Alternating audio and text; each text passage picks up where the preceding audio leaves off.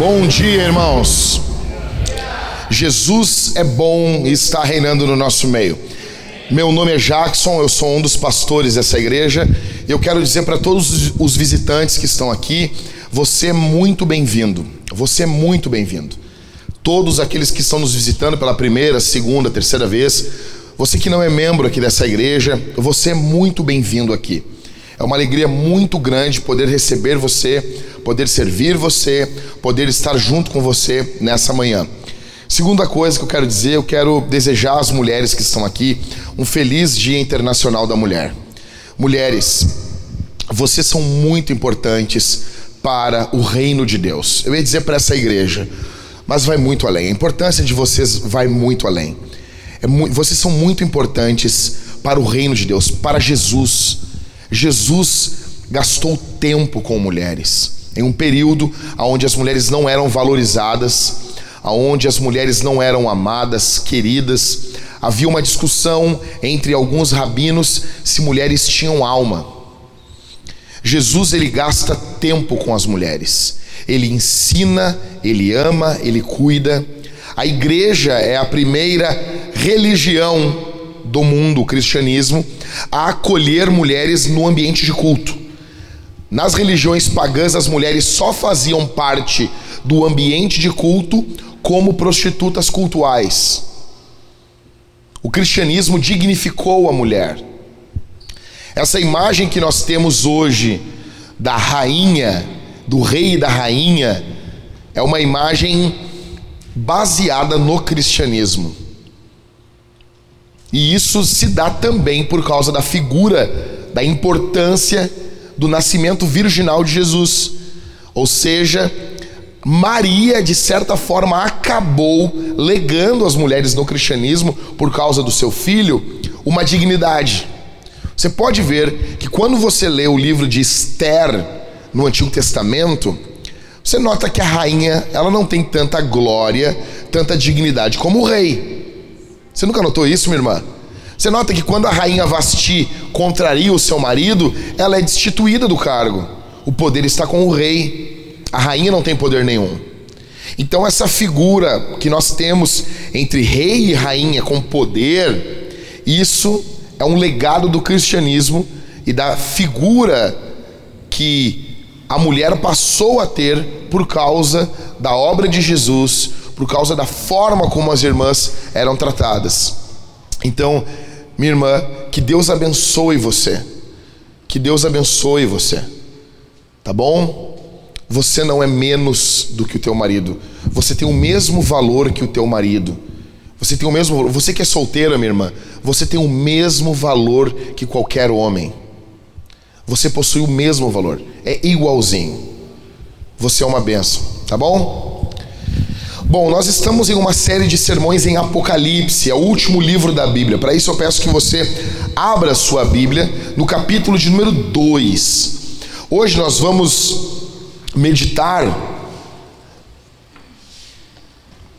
em Apocalipse capítulo 2, do verso 8 até o verso 11. É a segunda igreja de Apocalipse, para quem não conhece, no começo do livro de Apocalipse, ele, ah, caiu aqui, ó, uns esboços que eu trouxe para dar. Alguém quer o esboço aí? Quer, João? Não, tu tá nas fotos. Não pode. João, entrega para alguém, por favor, aí. Tem dois aí. Meu esboço é o que eu vou pregar. Tá bom? Entrega para alguém. Quem quiser ir acompanhando, pode ir acompanhando aí pelo esboço. A impressão deu um pouquinho de problema, mas está tudo aí. Só as cores não ficaram corretas. Aí eu imprimi de novo, né? Vamos gastar as árvores. Gente, deixa eu dizer uma coisa para vocês aqui. Apocalipse foi escrita para sete igrejas, endereçada a sete igrejas.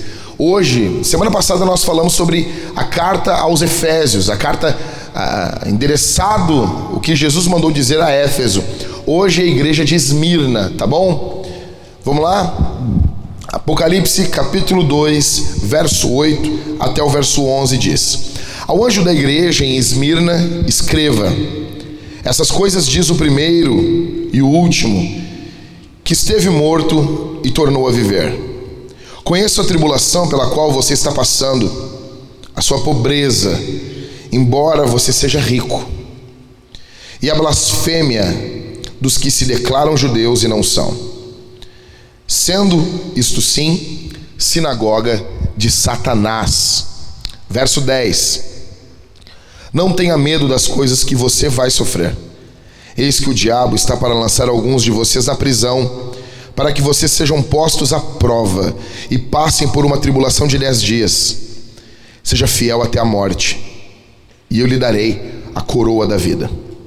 Quem tem ouvidos, ouça o que o Espírito diz às igrejas. O vencedor de modo nenhum sofrerá o dano da segunda morte. Eu peço a tua graça para pregar o teu evangelho aqui, Senhor. No nome de Jesus, que ao abrir minha boca não seja a minha, mas seja a tua. Amém. Ontem nós estávamos ali em Canoas e, gente, eu peço que você ore mais por nós. Nós procuramos igrejas, procuramos locais para alugar, para plantarmos uma igreja em Canoas, mas não é tão fácil assim. Prédios ruins, localidade boa em alguns momentos, mas um prédio que não tem uma estrutura para termos trabalho com crianças, enfim, enfim. Peço que você ore. E finalzinho da noite nós estivemos ali, tinha o chá de fralda do Matias, filho do Mateus e da Carol. E tinha um jogo, um joguinho de paintball. Aí o pessoal disse assim: "Ei, Jack, vamos vamos dar uns tirinha?" Eu queria, mas eu queria estar de pé aqui no púlpito. E como eu nunca joguei paintball, eu não sei, cara, não sei se pega um, um tiro em algum lugar. Pô, eu vi todo mundo saindo bem. Eu disse, ah, devia ter ido, cara. E daí o o Guilherme disse assim: pô, Jack, vamos lá, cara.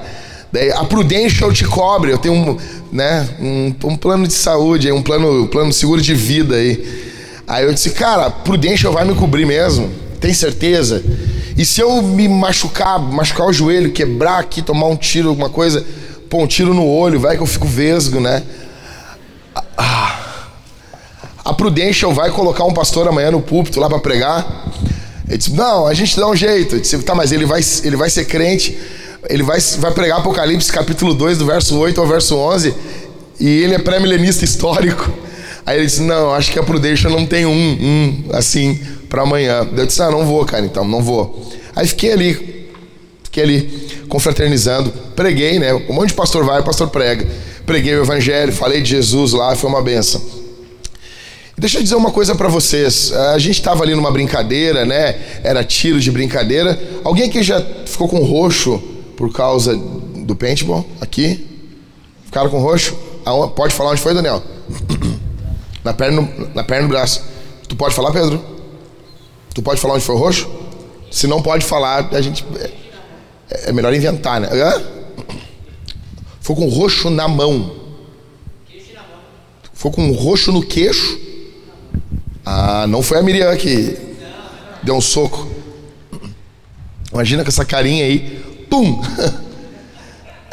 tu olha Miriam, é uma benção, né? Gente, e, e, por mais que. É uma brincadeira, né? Pô, o roxo dói. E a gente fica. Pô, será que dói? Será que. E às vezes a gente fica até meio. Que nem eu ontem, fiquei meio. Ah, não vou, vai que eu me machuco e não posso estar pregando amanhã na igreja. Por quê? Nós temos, você e eu, nós temos uma tendência muito grande a fugir de sofrimentos. Todos nós temos uma tendência muito, muito grande de evitarmos sofrimentos. Nós sempre estamos buscando não sofrer. E deixa eu dizer uma coisa aqui. Se você entrou aqui hoje de manhã e você está sofrendo, se você entrou aqui hoje, você veio aqui no culto e a sua vida não está na melhor época, na melhor temporada que você já viveu. Se você está passando por algum sofrimento, talvez o teu esposo não saiba, talvez a tua esposa não sabe, talvez os irmãos não sabem. Deixa eu dizer uma coisa para você. Você está no melhor lugar que você poderia estar. Se você está sofrendo, e eu estou falando de sofrimento, se você está passando por algo que está acima das suas forças, está acima das tuas possibilidades como homem, como mulher, você está no melhor lugar que você poderia estar. Essa carta que nós lemos aqui, ela é endereçada a uma igreja que está sofrendo. A igreja de Esmirna está sofrendo violentamente. E essa carta não é apenas um consolo e um encorajamento a quem sofre, ela é também um chamado à maturidade. No meio do sofrimento, Jesus chama você e a mim a sermos maduros. Ele nos chama a um relacionamento maduro com Ele. Pois veja, igreja de Esmirna, a cidade de Esmirna ficava Alguns vão dizer que é 50, 55, mas um bom comentário que eu tenho lá diz que é 56. Cada um diz uma coisa, mas eu acredito no Gran Osborne. 56 quilômetros de distância para Éfeso, para a cidade que nós lemos semana passada. Ela compartilhava com Éfeso, eu falei que Éfeso era uma das três eh, cidades mais importantes da Ásia. Ela era uma cidade que competia com Éfeso em importância. Então, para a gente ter mais ou menos uma noção, daqui até a casa do Maicon, que ele mora em Novo Hamburgo, dá uns 50 quilômetros, 49, 50, né? Então é a distância de Éfeso e de Esmirna, para a gente ter uma noção. Lembrando que naquele período essa distância era muito maior para o povo da época, porque não havia carro. Então você percorria isso a cavalo ou a pé. Era uma cidade, a cidade de Esmirna era uma cidade extremamente rica. Havia um monte chamado Monte Pagos. E esse monte possuía alguns templos com arquiteturas magníficas. Havia templos a deusa Cibele, Zeus, Apolo, Afrodite e Esculápio. Se você não sabe o que é o esculápio, você vai no médico, não tem assim uma, uma cobrinha enrolada, no, o símbolo da medicina. Quem aqui já prestou atenção? Ninguém. Não, pastor, quando eu vou no médico eu já estou tô doente, eu não presto atenção em nada. O símbolo da medicina é, é uma cobra, uma serpente enrolada tipo num bastão. Esse, esse aí é uma divindade chamada Esculápio. Essa cidade, a cidade de Esmirna, era uma das cidades mais fiéis a Roma. A cidade de Filipos era uma mini Roma. A cidade de Esmirna era provavelmente a cidade mais fiel a Roma. Essa cidade, Esmirna, é a primeira cidade a levantar um templo à deusa Roma. Havia uma, uma personificação do Estado em forma de divindade, e eles personificavam esse estado. Aqui nós já vemos a tendência humana à adoração ao estado. Muitos judeus nesse período aqui, eles tinham posições de muito destaque nessa cidade de Esmirna, e com isso eles influenciavam demais os romanos. Agora, uma curiosidade: nessa carta não tem uma repreensão. São sete cartas e existem apenas duas cartas que não há nenhuma repreensão: Esmirna e Filadélfia. Não há nenhuma repreensão. Jesus não repreende eles em nada. Vamos dar uma analisada no texto. Fica com a Bíblia aberta aí. Apocalipse 2, 8. Vamos lá? Vamos dar uma primeira descompactada aqui. Ao anjo da igreja em Esmirna, escreva Aí Jesus vai se Jesus vai se mostrar, se revelar. Ele vai dizer: escreva, aí abre aspas, né? Estas coisas diz o primeiro e o último, que esteve morto e tornou a viver. Para aqui comigo. Ou seja, essa igreja está sofrendo. Essa igreja está sofrendo morte. Alguns ali estão sendo mortos, perseguidos, presos para essa igreja que em breve vai enfrentar a morte mesmo de frente, Jesus se apresenta, se identifica como aquele que venceu a morte. Ou seja, vocês vão enfrentar a morte. É pancada, é sério. Então Jesus se identifica a eles como aquele que venceu a morte. Deixa eu dizer uma coisa aqui para vocês, uma curiosidade. De todas as sete igrejas daqui do Apocalipse, essa é a única que ainda existe. Tá bom? Ela existe ainda na Turquia, essa igreja, essa igreja. A igreja de Filadélfia acabou em 1200 por morte. Se não me engano, não, não me lembro qual é o império que chega, invade e mata todos os irmãos de Filadélfia. Foi uma igreja que durou mais de mil anos. Só que essa, das, das sete igrejas, é a única igreja que ainda existe. Então segue comigo aí. Jesus se apresenta para essa igreja como aquele que venceu a morte, verso 9. Verso 8, né? Verso 10. Aí Jesus diz: Conheço. O que, ele conhece? A tribulação. Então, a primeira, o primeiro sofrimento que essa igreja está passando é essa tribulação. A primeira adversidade é esse sofrimento que eles estão passando. E está tudo ligado, presta atenção. Conheço a tribulação pela qual você está passando, a sua pobreza. Verso 2, verso 9 ainda, tá? É a segunda coisa que eles estão passando, é um sofrimento, essa tribulação e a pobreza. Mas nota que a pobreza aí, ela tá ligada à tribulação. Olha para mim aqui. Essa pobreza que a igreja está passando em Esmirna não é fruto de irmãos que não tinham dinheiro. Ela não é fruto de gente que não tinha dinheiro, não trabalhava, não investia. Não. Pasme você. Essa pobreza é fruto de confisco. Hebreus capítulo de número 10 e verso 34, o escritor aos Hebreus diz: Vocês estão perdendo os seus bens. Gente, olha para mim aqui. Imagina você perder os seus bens porque você é crente. Imagina, Cauê, perdeu o cadetão. Tu é crente. Você imagina isso, gente? Gente, a gente fala mal das nossas posses.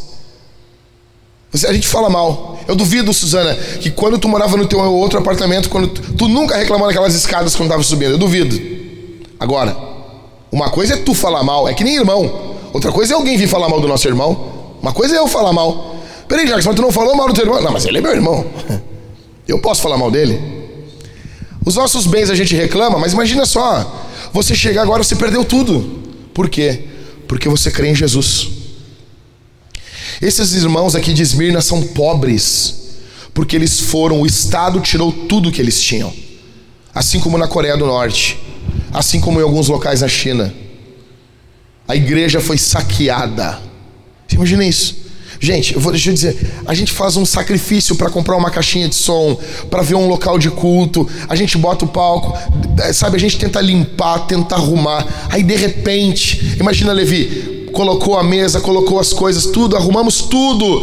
Aí de repente um dia vem alguém, e não é nenhum ladrão, alguém pela força estatal rouba tudo, depreda, pisa, as coisas que você tem, seus livros, suas roupas. Alguém chega e pega tudo, mexe em tudo e leva. Jesus está dizendo para eles: Eu conheço isso. Eu estou vendo isso. Eu estou vendo. Aí ele vai dizer o que? Verso 9, olha o que Jesus diz.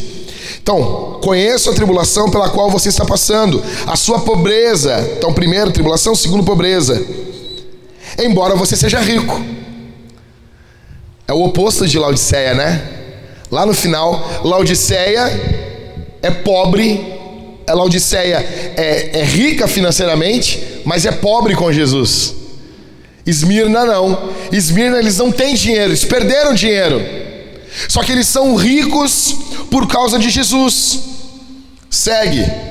E a blasfêmia. Aqui essa blasfêmia não é uma acusação contra Deus, é uma acusação contra a igreja. Olha isso aqui, isso aqui é punk demais.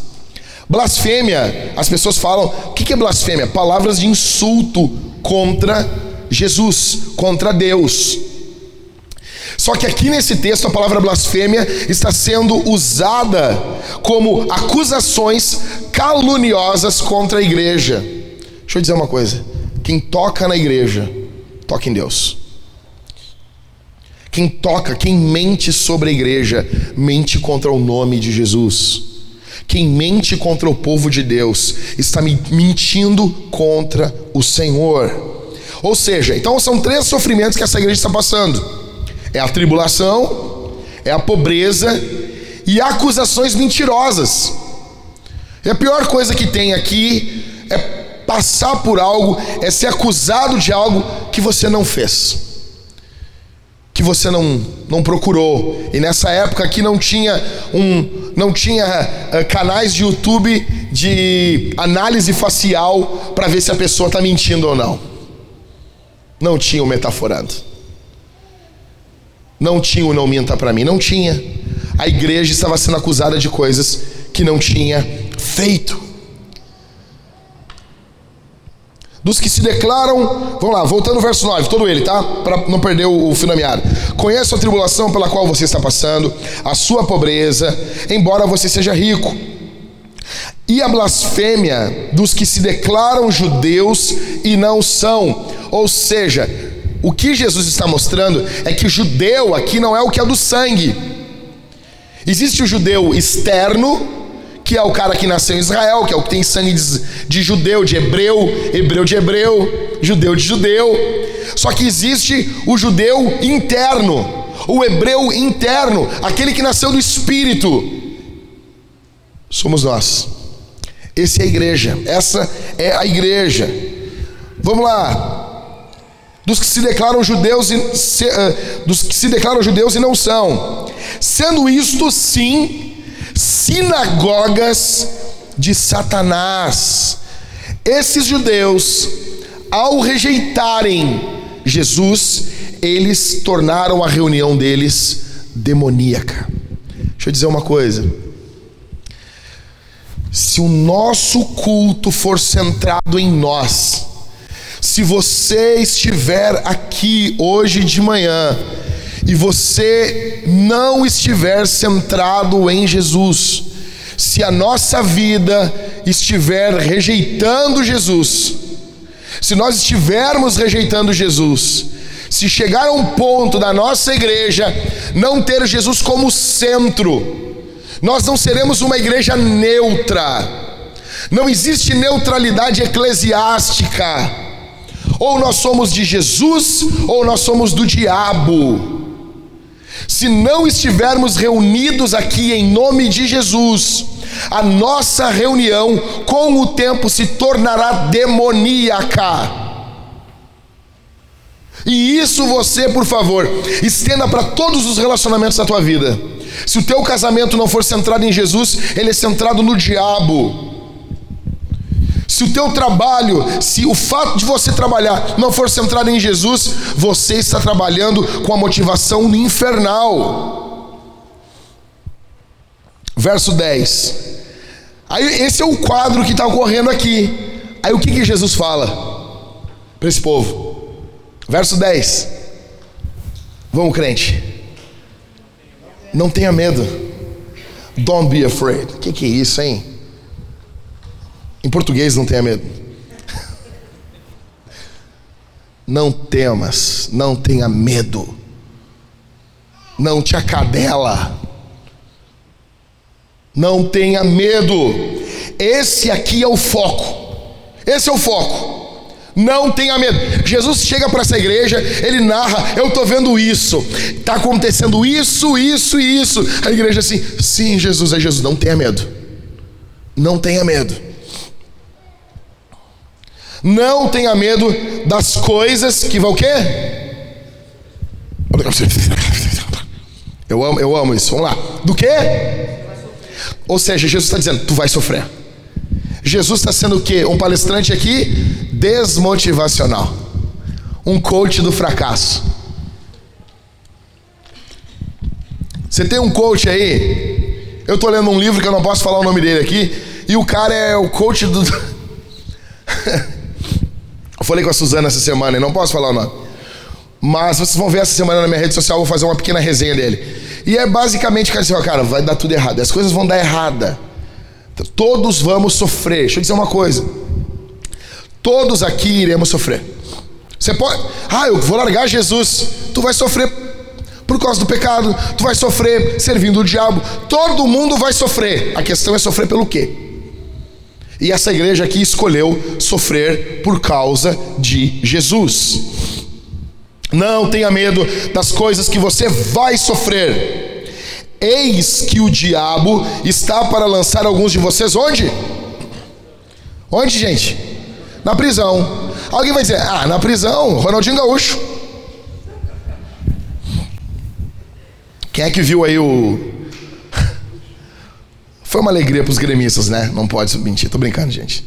Nós não devemos nos alegrar com a queda do nosso inimigo. Muito triste.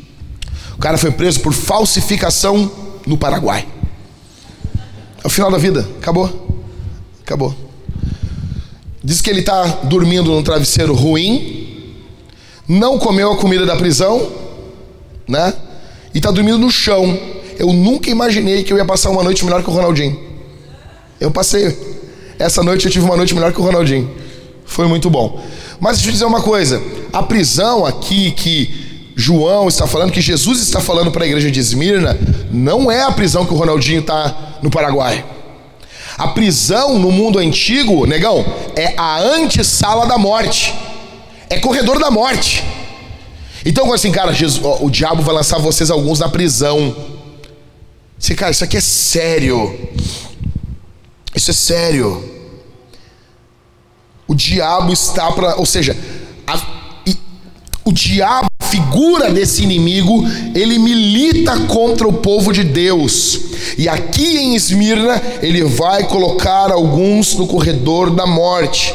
Continua, verso 10: Para que vocês sejam postos à prova e passem por uma tribulação de dez dias. Ou seja, dez dias é um círculo completo e é um tempo curto. Jesus está dizendo para eles de forma figurada que essa tribulação ela não vai ser por muito tempo, ela vai ser intensa, mas por um curto espaço de tempo.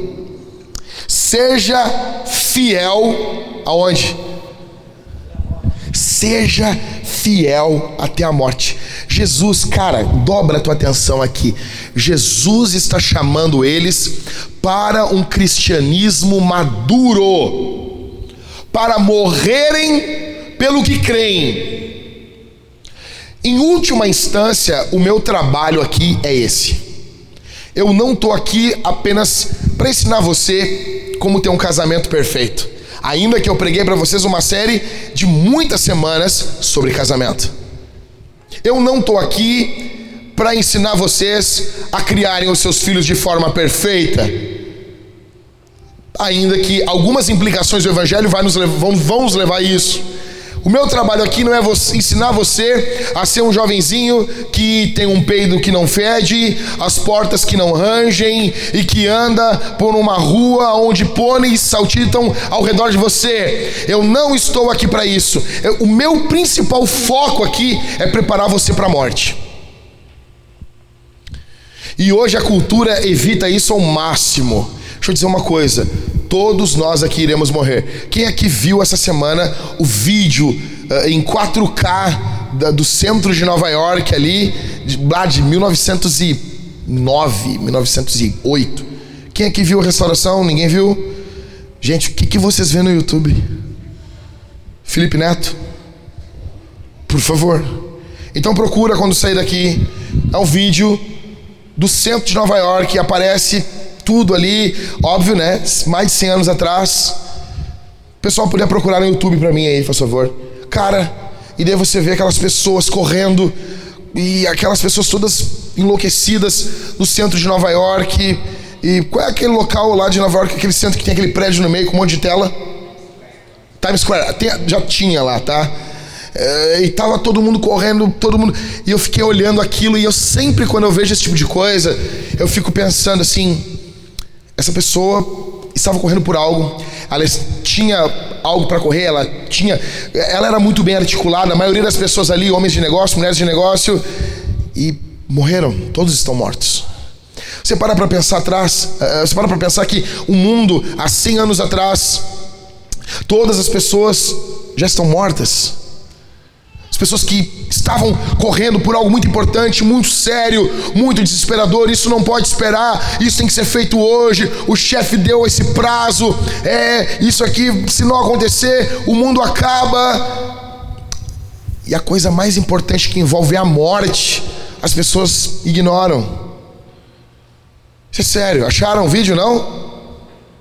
Fica tranquilo aí. Se não achar, é, é Times Square 4K. Pode botar no, no comentário da, da live aí. Seguindo. Ou seja, Seja fiel até a morte, e eu lhe darei a coroa da vida. Coroa aqui é a mesma coroa de louro dada nas Olimpíadas. Essa cidade era uma cidade onde havia Jogos Olímpicos. Verso 11. Quem tem ouvidos, ouça. Jesus quer, ele insiste para você essa manhã. Ouça. Ouça, você ouve muitas coisas. Ouça a palavra de Deus. Ouça, preste atenção. Coloque seu coração nisso. Quem tem ouvidos, ouça o que o Espírito diz às igrejas: o vencedor de modo nenhum sofrerá o dano da segunda morte. Ou seja, aqueles homens que estavam perseguindo a igreja estavam matando ela na primeira morte. Aqueles irmãos estavam sendo mortos na primeira morte. Jesus está dizendo: a primeira morte eles podem tocar, mas a segunda, que é a morte eterna, que é o inferno, eles não definem, eles não decidem. Não está nas mãos deles, está na minha. E quem crer, quem confiar, quem for fiel até a morte, o vencedor, não vai sofrer o dano da segunda morte. Algumas coisas que saltam do texto. Primeiro, Quero que você grave, dobre a sua atenção aqui.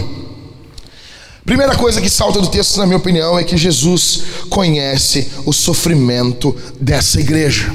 Jesus sabe o que a igreja está passando, ele está atento. Eu preciso repetir isso essa semana.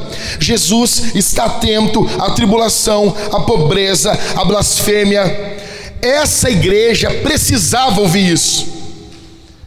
É ou não é, Tiago? Tiago, a gente está passando por tribulações às vezes, por angústias. A gente sabe que Jesus está com a gente. Mas não é bom ouvir Jesus dizendo assim: Ó, eu estou contigo. Não é bom ouvir? Não é bom ouvir, irmãos? Você sabe, você sabe que Jesus sabe o que você está passando. Você sabe, sabe ou não sabe, Marcos? A gente sabe mas é muitas vezes é como se fosse uma palavra que caísse dentro do nosso coração e Jesus dissesse assim: Olha, eu sei o que tu está passando. Aquilo vem com peso. É um peso. Essa igreja teologicamente sabia, mas eles precisavam saber disso na prática. Eles precisavam. Essa igreja, nota, essa igreja era uma igreja pobre, não tinha telão de LED. Essa igreja era uma igreja paupérrima. Não tinha um microfone sem fio. Essa igreja era uma igreja muito pobre. Não tinha um local de culto. O pastor dessa igreja não tinha lançado livro, não era conhecido, não pregava em conferências. E isso hoje, nos dias de hoje, isso aqui seria o ponto fraco. Seria uma igreja que a gente não ia querer visitar. Seria uma igreja que nós não, não gostaríamos de nos envolver. Só que aqui, Jesus está dizendo que isso é o ponto forte dessa igreja. Sabe por quê, irmãos? Porque os nossos valores estão invertidos. Os nossos valores nos dias de hoje, eles são invertidos. Aqui Jesus está dizendo para eles: Eu conheço, eu sei o que vocês estão passando. Aqui é um ponto forte.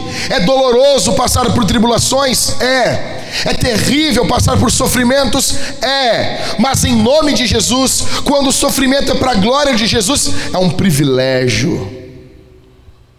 Não desperdice o teu sofrimento. Use ele para a glória de Deus e para o bem da tua vida. Jesus está deixando claro aqui que não existe nenhum sofrimento que o seu povo passe que é ignorado por ele. Ei, ei, ei, ei. Você que entrou aqui, fique claro. Ainda que o teu sofrimento seja pequeno à vista de muitas pessoas, mas é algo que consome o teu coração, Jesus está olhando você. Jesus sabe o que você está passando. Em primeiro lugar, Jesus conhece o sofrimento da sua igreja. Em segundo, Jesus encoraja a sua igreja. Verso 10, ele diz: Não tenha medo.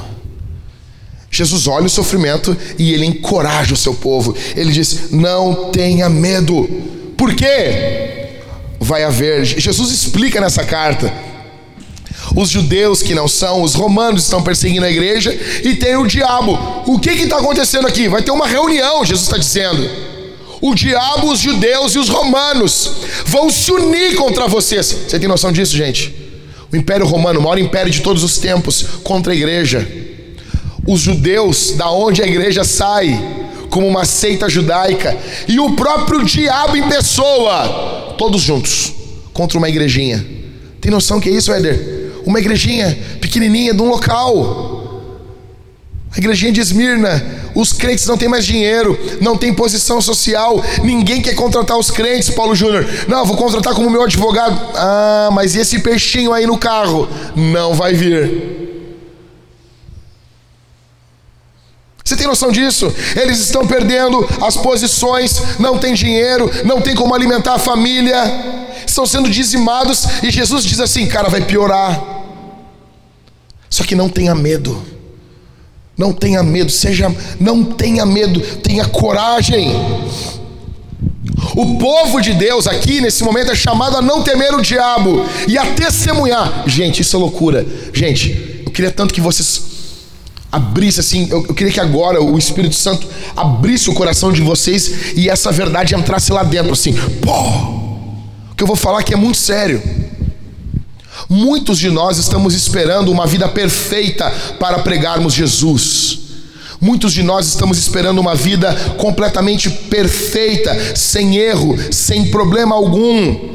Os filhos sem doença, o trabalho com o melhor dinheiro possível, para passarmos aí a testemunhar Jesus. Não, eu vou convidar o meu, o meu vizinho para ele ouvir o Evangelho, só deixa eu ajeitar algumas coisas antes. Eu vou fazer alguma coisa aqui. Não, eu vou fazer, mas eu não tenho puff. Você imagina isso? Por que, que tu não prega o evangelho, fulano? Não, porque a, a, eu não tenho uma, uma boa mesa e eu não tenho cadeira. A igreja de Esmirna continua testemunhando Jesus, tendo o diabo, os romanos e os judeus por inimigo. Diante de tudo isso, eles continuam testemunhando Jesus. O problema deles não é que a geladeira está gelando demais o congelador. A nossa crise no mundo ocidental, eu não sei como é que é, eh, tem uma hashtag, é White Problem People, é problemas de pessoas brancas. Ainda que foi é, é pejorativo, é racista essa, essa hashtag, mas ela é muito boa. Eu gosto dela. Porque ela ilustra muito os nossos problemas. Quais são os nossos problemas? O dólar está alto. Não, é um problema. Para o mundo corporativo é um problema. Isso vai afetar trabalho? Vai. Mas não se compara com o que a gente está vendo aqui em Esmirna. Qual o nosso grande problema? A Netflix subiu. O, a geladeira estragou, escapou o gás do ar-condicionado. Fiquei só com o ventilador e faltou luz. O carro tem que trocar de óleo e estou sem dinheiro. Os ossos, olha os nossos problemas. Qual é o teu grande problema? Teu grande problema. Eu não estou dizendo que não tem pessoas aqui com problema. Tem pessoas aqui, eu sei, como teu pastor, que você está sofrendo. Mas muitas pessoas fazem da sua vida um caos quando ela tem um nada de problema. Estão desesperados por quê? Porque tem que pagar o IPVA do carro. Isso é o problema. Esse é o caos o que a gente está vendo aqui, gente. E daí essas pessoas, isso, essas pessoas quando estão diante desse problema já para de evangelizar, já para de pregar, já para de amar, já para de ofertar, já para de dizimar, já para de ajudar, já para de socorrer, já para de ser crente. O que, que nós estamos vendo aqui? Nós estamos vendo uma igreja que está sendo perseguida pelo diabo, está sendo perseguida por Roma, está sendo perseguida pelos judeus, está sendo perseguida então de forma espiritual de forma social, política e de forma religiosa. Uma perseguição religiosa, uma perseguição política e uma perseguição espiritual. E mesmo assim, eles não param, Michael. E talvez, é óbvio que alguns estão vacilando. Aí Jesus firma o garrão, cara. O que, que ele está dizendo? Se fosse para nós aqui, para Vintage, em vez de dizer não tenha medo, ele ia dizer o quê? Firma o garrão, Vintage Firma! Firma, eles estão ouvindo? Firma! Firma o garrão, não tenha medo. Não existe promessa de vida fácil na Escritura. Se você tem ouvido o Evangelho que promete uma vida fácil para você, ei, escute, mentiram para você. Pastor, não está fácil, bem-vindo ao time. Como dizia C.S. Lewis, se eu quisesse felicidade, eu pegaria uma garrafa de vinho do porto. Não procurava o cristianismo. Jesus está dizendo aqui: vocês vão sofrer, não tenham medo. Jesus está sendo honesto com eles. Não existe essa promessa de vida fácil, todos nós iremos sofrer, todos nós, e diante disso, no meio disso, Jesus diz: não tenha medo, não tenha medo, coragem, coragem. Então, as coisas que saltam no texto, primeiro, segundo, em terceiro, Verso 10: Jesus conhece o limite da sua igreja. Jesus conhece o limite, ou seja, quanto tempo de sofrimento, Léo? Dez dias. Jesus sabe que esse povo não ia aguentar mais tempo. Jesus conhece o teu limite. Jesus sabe o limite que você pode aguentar de sofrimento. Você está passando exatamente o que você suporta. Você não suporta mais do que isso. Por isso Jesus não permite. São dez dias. Isso aqui me lembra o texto de 1 Coríntios capítulo 10, verso 13. Não sobreveio a vocês nenhuma tentação que não fosse humana, mas Deus é fiel e não permitirá que vocês sejam tentados além do que podem suportar. Pelo contrário, juntamente com a tentação proverá livramento para que vocês possam suportar, porque Deus Deus não permitirá o tempo que o tempo seja longo demais. Ou seja, Deus não permite que o tempo que nós vemos passar pela tribulação seja extremamente longo. Ele diz: não, o Jack não vai aguentar. O Jack não vai suportar. Dez dias. Vai ser intenso, vai ser terrível, mas não vai ser para sempre. Todo poço tem um fundo, toda queda tem um final.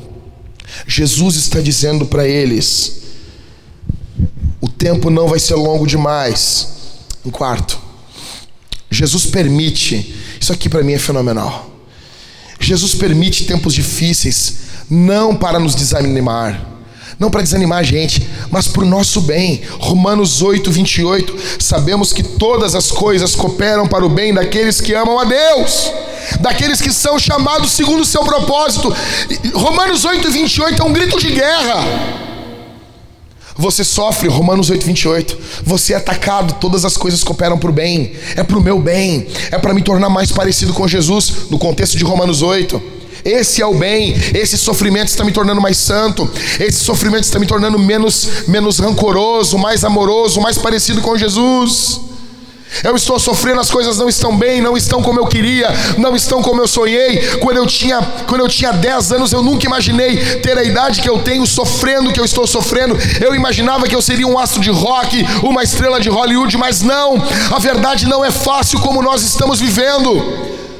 Mas Jesus, no meio de todo esse embrólio, no meio de todo, de todo esse pesadelo, Jesus chega e diz assim: Cara, não é para te destruir isso. Ainda que tu não entenda, confia em mim, isso é para o teu bem.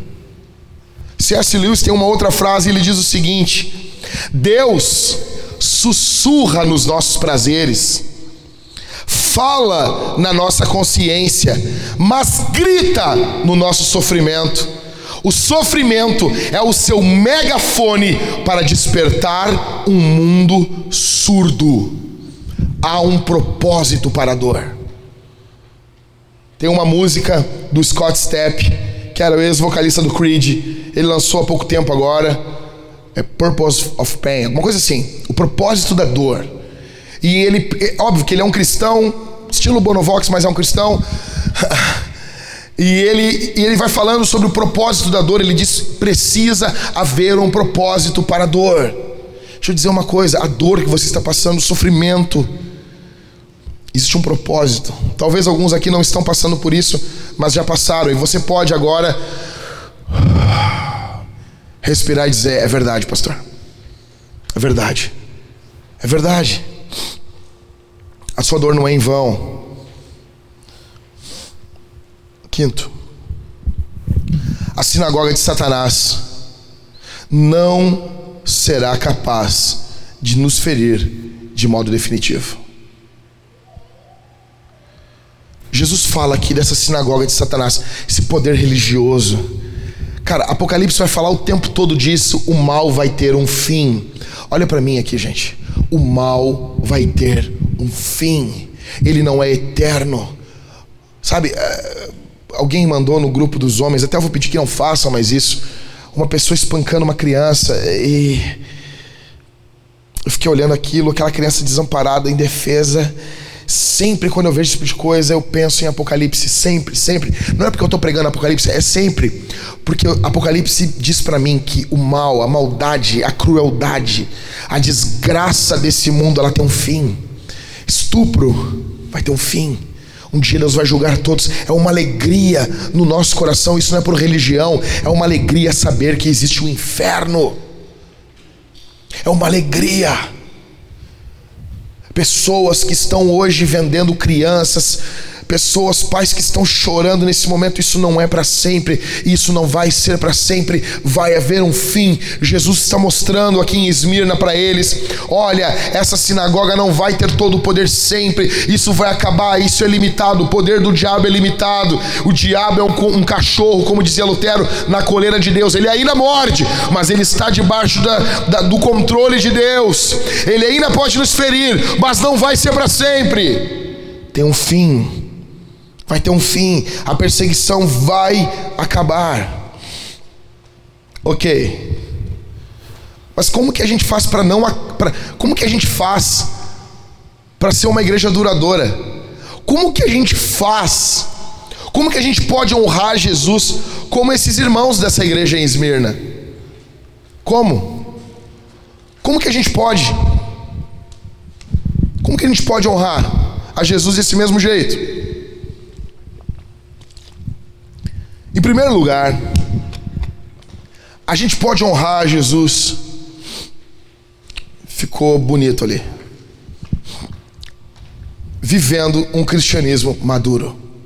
Em primeiro lugar, vivendo um cristianismo maduro. Gente, olha para mim aqui, é, isso aqui é sério. O termo, o termo tribulação aqui que João tá usando é, é um termo grego para rolo compressor. É tipo é uma coisa que vai patrolando, é uma coisa que vai passando por cima, que vai esmagando. Essa tribulação aqui não foi pouca coisa, gente. Eles estavam sendo esmagados, estavam pobres, difamados. Sabe o que, que fizeram? Havia um, um alto monte de, de, com esses templos, esse monte chamado Monte Pagos. Eles levaram 1.200 crentes dessa igreja. Levaram lá para cima, lá, Levi. E lançaram lá de cima do monte. Mataram 1.200 irmãos. Você imagina isso, gente? Você imagina pegarem aqui metade da nossa igreja e matar metade dos nossos irmãos? Você tem que entender o que está ocorrendo aqui. Como é que cultua no domingo depois? Como é que canta? Como que ceia? Depois pegaram mais 800 crentes e lançaram do alto desse monte. Assim eles estavam dizendo: mataram dois mil crentes dessa igreja. Assim eles estavam mandando o um recado. Eles estão morrendo, eles estão sendo presos. Eles já estavam sofrendo, o sofrimento era muito grande. Aí Jesus disse: Vocês vão sofrer mais. Vocês vão sofrer mais. Aí no meio disso tudo, Jesus diz: Não tenham medo. Imagina isso. Imagina isso, velho. Jogaram dois mil crentes de cima de um monte. Jesus chega: Não tenham medo. É mandamento, não é para ter medo. Teve medo é pecado aqui. O que está acontecendo aqui, cara? O que está ocorrendo aqui é que Jesus está chamando eles para um cristianismo maduro, não um cristianismo de sensações, não um cristianismo baseado no que você sente. Ainda que sentir não é algo ruim, mas quando define a nossa vida é ruim. Quando você define, ah, ah, Jesus não me ama, porque não estou me sentindo amado, que se dane isso, que se dane. Às vezes você não vai sentir Deus enquanto você ora para você exercer a sua fé. Eu não sinto, eu não sinto nada, mas eu creio, porque a palavra de Deus diz e Ele está aqui comigo. Você tem noção disso? Está chamando eles para um cristianismo maduro. Alguns vão passar por essa prova. Jesus sabe que não são todos que podem passar por ela. Eles vão ter uma curta perseguição, dez dias. Eles devem ser fiéis até a morte, negão. A questão aqui não é ser crente até o último dia da vida. Ah, ser fiel até a morte é crer em Jesus até o último dia da vida. Aqui não. Eles, eles estão sendo chamados a morrer pela fé, porque eu creio, eu vou ser morto. A gente não vê aqui mulher chorando porque não trocou a geladeira, jovem chorando porque não fez a faculdade no FIES, nem sei se tem FIES mais. Tem? Não tem? A Vintage morreu, né? que não vejo jovens chorando porque, ah, eu não vou casar, fulano não quer casar comigo. Tudo bem, é, é, isso pode ser um sofrimento? Pode.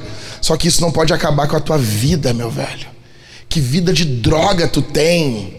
Quando a porcaria não quer casar contigo, é livramento, cara. É livramento, Deus me livrou. Bola pra frente, rapaz. Os campos ainda estão brancos. seja, siga Jesus.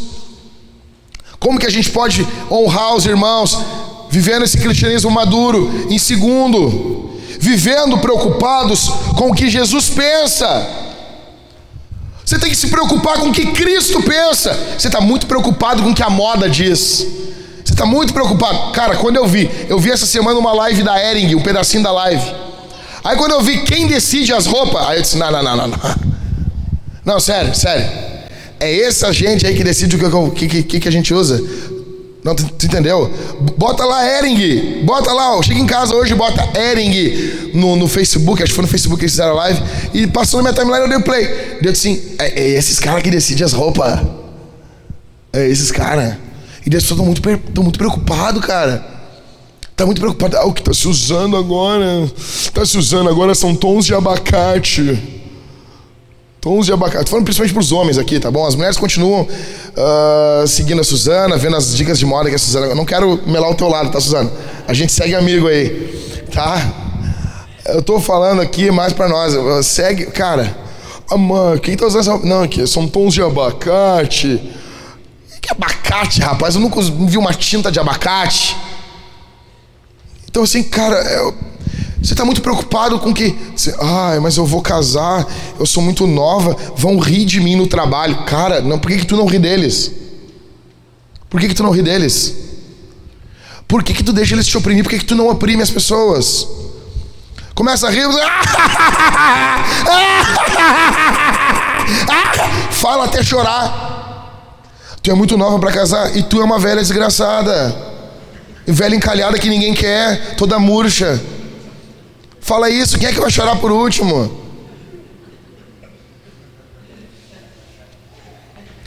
Ah, tu é muito nova para casar. Que se dane, te perguntei alguma coisa, ô véia da reunião do Avon. Só vê mulher frustrada naquela reunião do Avon. Eu falei ontem, eu fui criado por uma mulher solteira. Então, eu, deixa eu dizer, eu odeio chá de, de, de mulher. Não é que eu, eu quero que as mulheres façam, mas hoje em dia agora os homens têm que estar junto. É chá de fralda, é chá de não sei o que, chá de piscina, chá de peixe, chá da minha avó. Beleza, eu vou, tamo feliz. Só que eu já paguei a minha cota quando era criança, porque eu fui criado pela minha mãe. Eu odeio banheiro feminino. Eu odeio reunião do Avon, cara. Aquelas mulheres pintando lá, tudo triste, fingindo que estão felizes. Ou seja, tu vai estar preocupado com o que as pessoas pensam de ti, tchê. Esmirna está sendo perseguido, eles são pobres.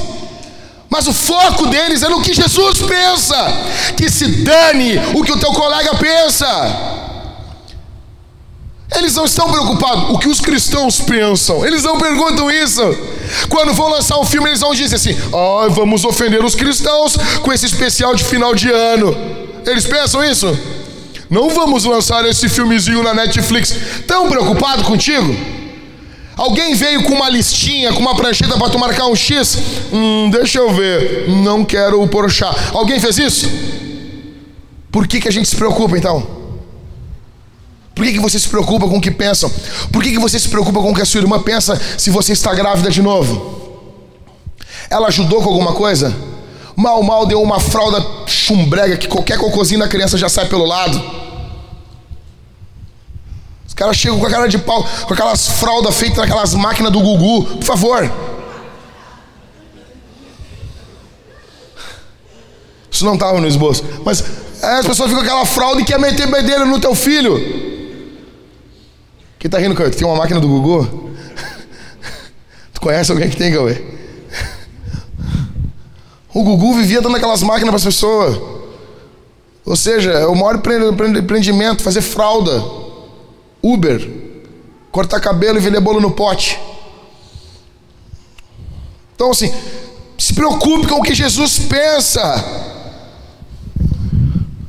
O mundo hoje, tu é definido pelo que tu tem é ter. Só que para Jesus, tu é definido por quem tu é, é ser. O mundo é ter, para Cristo é ser. Foco. Como que eu posso ficar parecido com esses irmãos? Sair daqui, não estou preocupado com o que os outros pensam. Eu não estou falando aqui para você sair agora pela Rita Ragu andando na contramão e dizendo, não me preocupo com o que os outros pensam.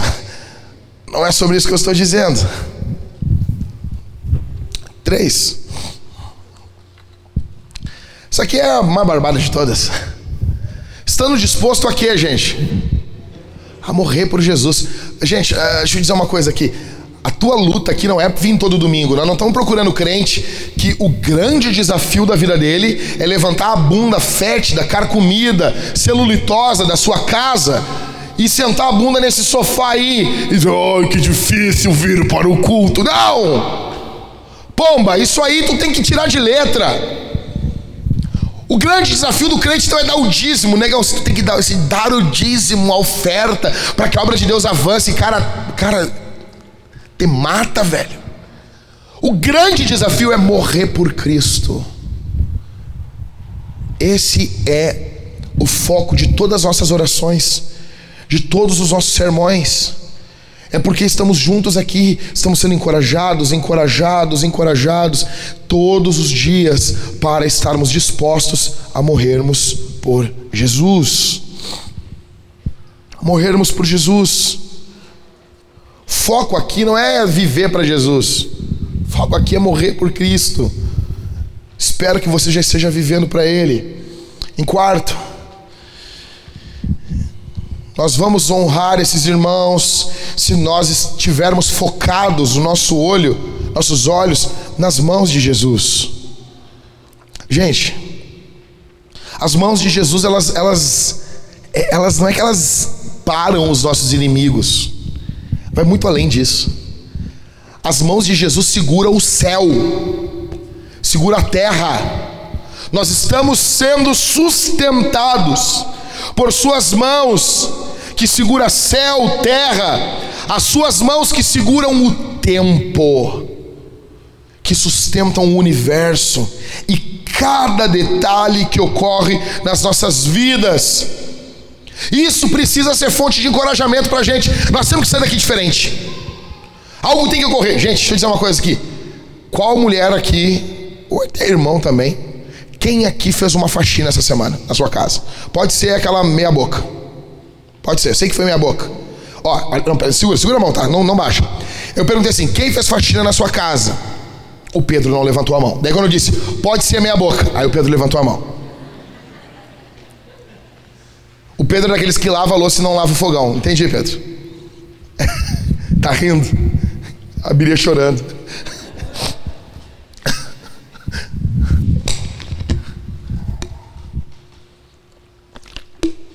Quando tu tá limpando a tua casa, fazendo uma faxina, já fez o blog na tua casa lá para tua mulher? Fez, Gabi? E apertando ali ela ali. Já aconteceu de estar varrendo, tirando pó, e, e, aquela, e entrar um facho de luz, e aquela poeira, tu olhar, ficar olhando assim, nossa, Virgem, Nossa Senhora dos Evangélicos. Jonathan Edwards diz que não há aleatoriedade naquele pó que Deus comanda cada partícula daquele pó. Nenhuma partícula está se mexendo ali de forma autônoma. Há uma teonomia ali, há um mandado, há uma lei de Deus que determina até a forma como essa poeira se comporta diante do movimento que você faz debaixo de um facho de luz. Há uma ordem de Deus, há um cuidado de Deus. Se Deus coordena até a poeira da tua casa, quanto mais a dor do teu coração, quanto mais o sofrimento que você passa, não permita que o teu sofrimento grite dentro do teu coração que Deus não ama você. Eu quero encerrar esse sermão contando para vocês a história de um homem chamado Policarpo. Policarpo foi o bispo da igreja de Esmirna. Ele morreu no ano de 155, ou seja, 60 anos após ter sido escrito Apocalipse. Ele morreu com a idade de 86 anos. Gente, ele foi ordenado ao sagrado ministério, ao pastorado, pelas mãos do apóstolo João. João ordenou ele, e ele foi pastor dessa igreja. Escute, o Império Romano estava perseguindo essa igreja. Essa perseguição já vinha de algum tempo. E os irmãos levavam Policarpo de um lado para o outro. Levavam para lá, levavam para cá. Ele estava sendo, estava sempre fugindo. Quando o Império Romano chegava, eles davam um jeito de sumir com o pastor, porque eles não queriam que o pastor morresse a igreja sendo perseguida, sendo perseguida. E por algum tempo o pastor fugindo e os irmãos escondendo ele, e ele pastoreando o rebanho. Até que, com 86 anos de idade, ele estava orando na beira da cama e ele teve uma visão em que um travesseiro pegava fogo. O travesseiro que estava ali pega fogo. Ele entendeu pelo Espírito que ele deveria parar de fugir que ele deveria parar de ir de aldeia em aldeia. O Império Romano pegou um jovem da igreja, capturou um jovem e torturou esse jovem. E esse jovem acabou dizendo aonde Policarpo estava. Quando o império, quando os guardas chegam, ele não fugiu, ele estava dormindo na parte superior da casa. Os guardas chegam, ele desce, ele poderia ter fugido. Tinha como? Ele desce, abre a porta, dá um sorriso de forma carinhosa para os guardas. Os guardas estão cansados e com fome. Ele pede que os guardas entrem, serve um banquete, pede para os irmãos servirem um banquete para os guardas, e ele diz: comam e bebam com alegria. Comam e bebam. E ele pede uma coisa para os guardas: eu preciso de uma hora sem ser molestado durante minhas orações. Não me perturbem, me deixem orar. E os guardas, pode orar, estão comendo. E eles começam a ouvir a oração dele. Ele ora por duas horas. E quanto mais esse homem ora, mais os guardas ficam com temor de prenderem o pastor da igreja de Esmirna. Veja, 60 anos após o que Jesus escreveu, os guardas estão impactados. Na saída da casa, prendem ele e colocam ele sobre um jumento estão indo em direção ao estádio aonde ele seria executado. No meio do caminho, um dos guardas, o principal dos guardas, o chefe, o nome dele era Herodes. Só o nome, não tem nada a ver com Herodes lá do Novo Testamento. O nome dele era, era Herodes. O pai dele era Nicetes. Eles estão dentro de uma carruagem, eles pedem que Policarpo saia do, do jumento e entre dentro daquela carruagem. Ele entra ali dentro e Herodes diz para ele: negue esse Jesus. Tenha consciência, os seus cabelos são brancos. Em respeito à tua avançada idade, nega e eu vou te liberar. Negue esse Cristo e eu vou te libertar. Você imagina isso?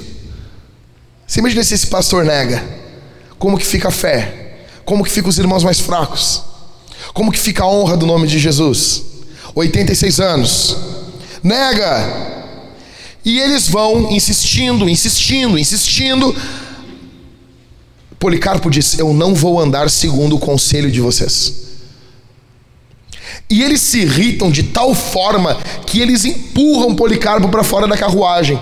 Ao sair, barra cair da carruagem, ele machuca a canela. Alguns acham que ele trinca a canela. E ele começa a caminhar mal. Já não tem mais o jumento. Ele vai caminhando até o estádio para ser executado. Vai a pé. Ele entra no estádio e quando ele entra, Todos os cristãos ouvem uma voz do céu que diz: "Se forte, Policarpo, e porta-te como homem".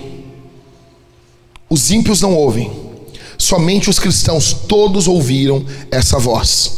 Ele vai, começa um pedido insistente, começa toda uma um, essas coisas de estado, essas essas celebrações, essas honras, ele diz o nome dele, meu nome é Policarpo, de Esmirna, ele se identifica a todo esse trâmite legal e começam a pedir que ele negue a Jesus. E ele diz: Não nego, não nego, não nego. Muitos pedidos. Os cristãos eram chamados nesse período de ateus, por quê? O Império Romano tem muitos deuses. Os cristãos acreditavam num só, de certa forma eram ateus. E eles dizem assim: Policarpo, diga em alto bom som, abaixo aos ateus, ou seja, ateus ali é cristãos. Policarpo vira para toda a multidão naquele estádio e diz: abaixo aos ateus, apontando para os romanos.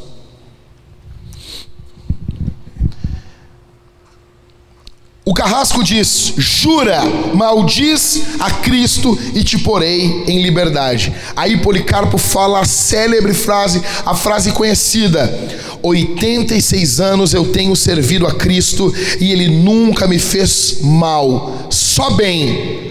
Como eu poderia maldizer o meu rei e meu senhor?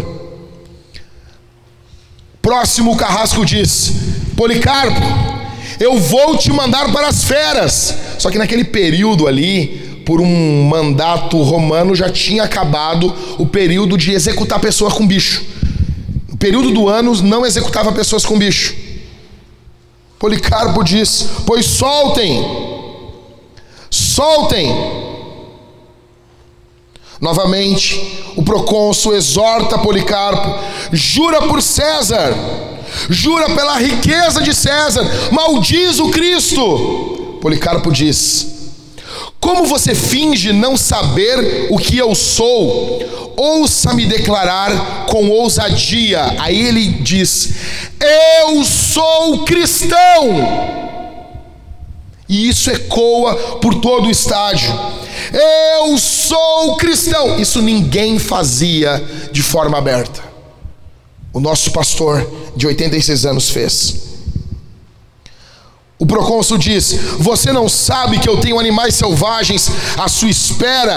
Eu entregarei a eles, a menos que você se arrependa. Policarpo responde: Mande trazê-los, porque não estamos acostumados a nos arrepender do que é bom para mudar o que é mal. Eu não vou me arrepender do que é bom.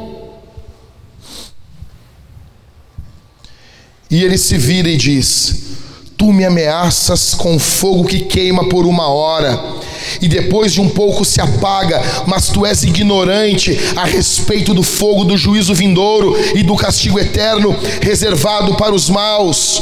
Por que te demoras? Faça o que queres. Nesse, nesse momento, Policarpo rasga sua roupa e fica nu, porque era assim que os homens eram mortos. Eles trazem a pira e eles vão prender Policarpo. Policarpo faz um único pedido: não me preguem. Me amarrem, mas não me preguem. Eles pregavam porque os homens fugiam do fogo. Então, para o homem não fugir do fogo, eles pregavam. Policarpo diz: Eu não fugirei do fogo. Então, eles colocam fogo e tentam matar Policarpo. O relato nos diz que o fogo faz um, um, um movimento ao redor dele e não queima Policarpo.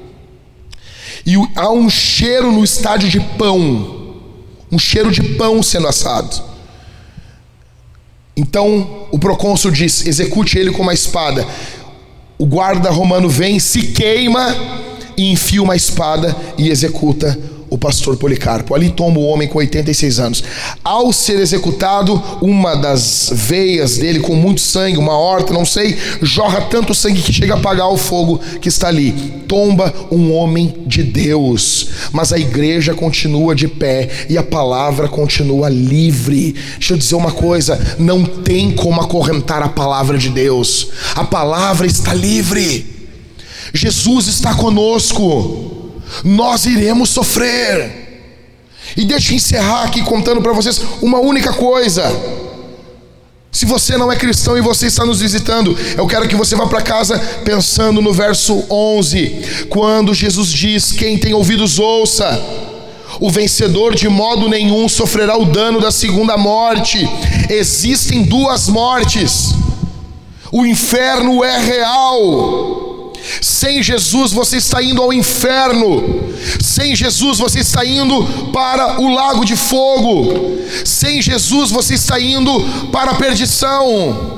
Jesus chama você hoje, aqui, nessa manhã, ao arrependimento. Se arrependa dos seus pecados, creia em Jesus, creia no Senhor e você e eu encontraremos a igreja de Esmirna. Você imagina isso? Nós chegando na eternidade e olhando Policarpo. Ei, o meu pastor pregou sobre você no culto de domingo. E ele dizendo: Ei, toca aqui, cara. É nós. Jesus é bom. Se arrependa dos seus pecados, testemunhe Jesus. Testemunhe ao sofrimento. Você está sofrendo? Testemunhe Jesus. Você está alegre? Testemunhe Jesus. Você está feliz, sorridente, as coisas estão boas? Testemunhe Jesus. As coisas estão terríveis. O banco está falando mal de você? Ok. Testemunhe Jesus. Testemunhe Jesus. Você consegue olhar para o seu pneu e você vê nele ranhuras, beleza, ele é novo. Não, Jack, eu olho para o meu pneu e eu consigo me ver. Ele está liso, parece um espelho. Testemunhe Jesus. Fale de Jesus, pregue Jesus, exalte Jesus, ame Jesus, leve Jesus, leve as pessoas a Jesus. Esse é o foco. Esmirna sofreu por causa de Jesus. Esmirna, muitos foram mortos por causa de Jesus. Nós somos chamados a vivermos e a morrermos por Jesus em Porto Alegre. Jesus precisa ser o centro do nosso culto, o centro do nosso sermão, o centro dos nossos casamentos, o centro das nossas canções. Jesus precisa ser o centro. Eu quero desafiar você a sair com essa mentalidade aqui hoje. Vamos ficar de pé, meus irmãos.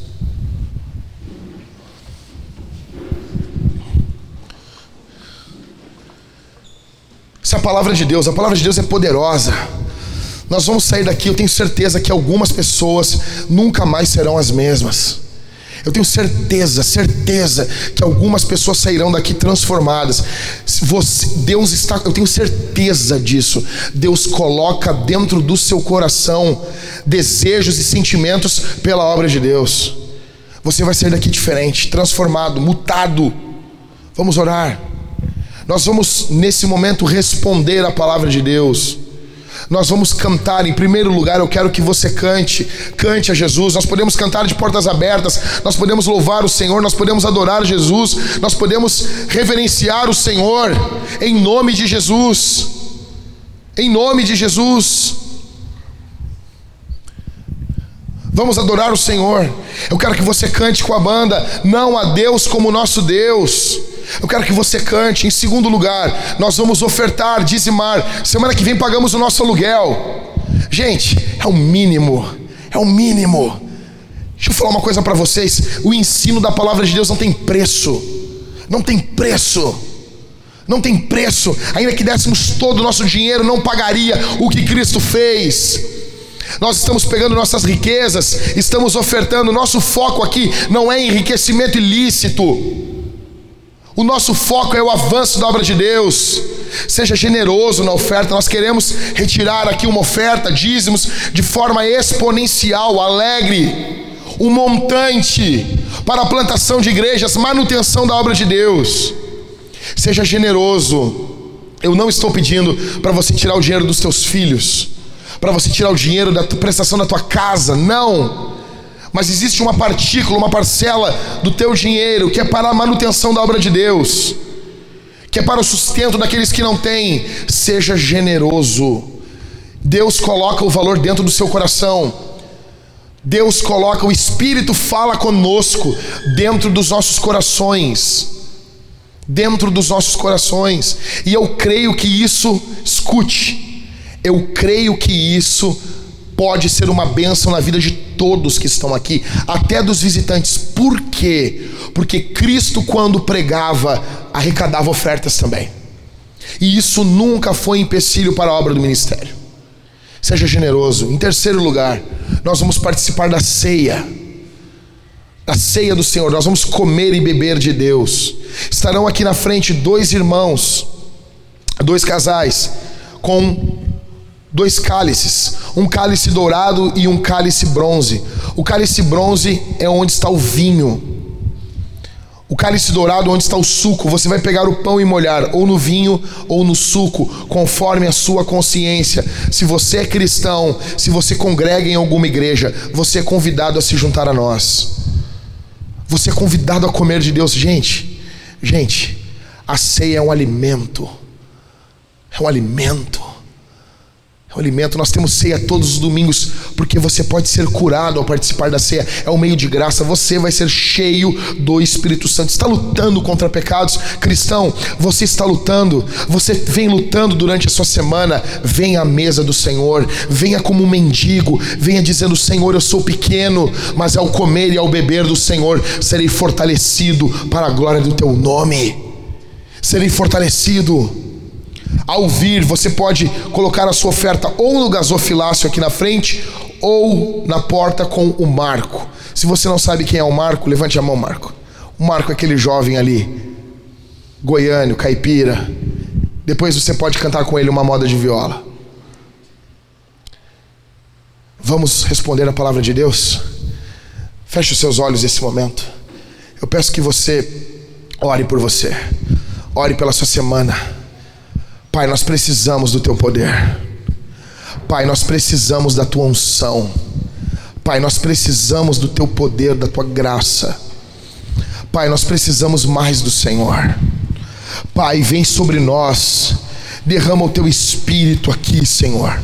No nome de Jesus Cristo que tua graça faça toda a diferença em nossas vidas, em nome de Jesus, onde minha mão se estende, toca, transforma, transborda, enche para a glória do teu nome, para a glória, para a honra do teu santo nome, em nome de Jesus em nome de Jesus. Se eu estou aqui, Senhor, pregando para pessoas que pensaram essa semana em desistir do caminho, que esses irmãos sejam fortalecidos no nome de Jesus. Em nome de Jesus, fortaleça os meus irmãos, fortaleça essa igreja, fortalece teu povo, fortalece, Senhor, traz força no meio do caos, traz alegria no meio do desespero, traz traz coragem, Senhor, em nome de Jesus Cristo, em nome de Jesus, ó Deus,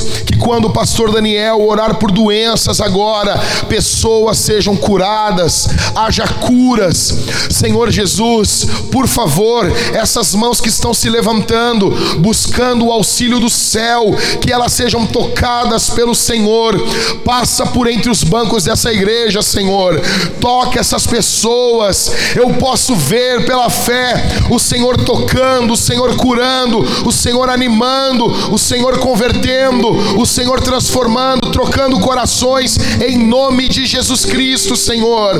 Vence a batalha das nossas vidas, vence por nós. O Senhor é maior, o Senhor é mais poderoso, em nome de Jesus Cristo. Que haja vida, haja vida, Senhor, te manifesta em nosso meio, enche, levanta levanta, Senhor, que haja alegria no meio do sofrimento, ainda que muitos sofrimentos não acabem, em nome de Jesus Cristo.